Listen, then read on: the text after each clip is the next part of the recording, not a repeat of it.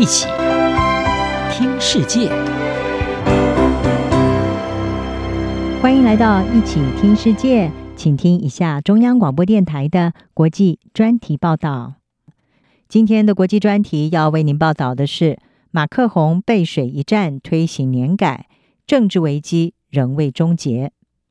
法国政府动用宪法条款，强行通过退休改革法案，进一步点燃反年改的民怨。法国总统马克宏在这之后进一步表示，他预计将在今年底前实施退休新制，即便他要承受失去民心的代价。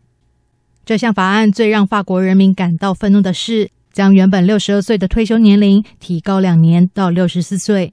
法国人民为了让政府撤回这一项改革，全国各地自一月中以来已经掀起好几波的大规模抗议，八大工会也串联罢工，掀起了自二零一八年底抗议政府加征燃油税的黄背心运动以来，法国再度出现的最大规模反政府抗议活动。在民怨沸腾下，各地的反年改抗议活动，包括首都巴黎市政府的垃圾清洁工发动罢工。导致街头累积了近万吨的垃圾，抗议者并在示威活动中放火燃烧这些垃圾。警方则是向抗议者发射催泪瓦斯，在多个地方引发警民冲突。不仅如此，炼油厂、发电厂和铁路劳工也发动多次的罢工，冲击全国运输、发电和燃料供应。而即使面临排山倒海的民怨以及反对派的不满，法国政府坚持这一项退休金改革。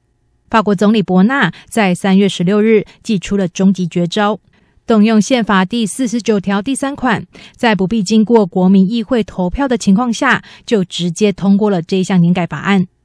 这进一步点燃法国人民的怒火，认为民主规则已经遭到破坏。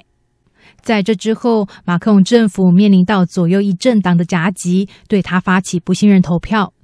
尽管他最后惊险挺过了国会两项不信任投票，不过在强烈民意反对之下，他的政治危机还没有终结。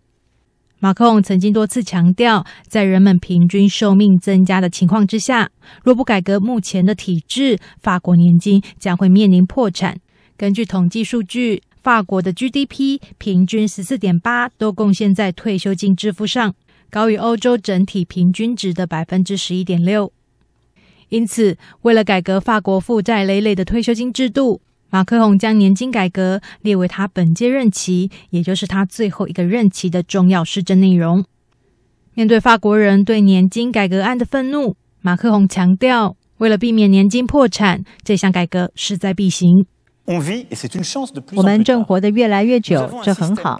我们有个付费的年金制度，这代表我们要为今天的退休金提供资金。我们没有很多选择。如果我们想要系统平衡的话，它已经不再平衡了。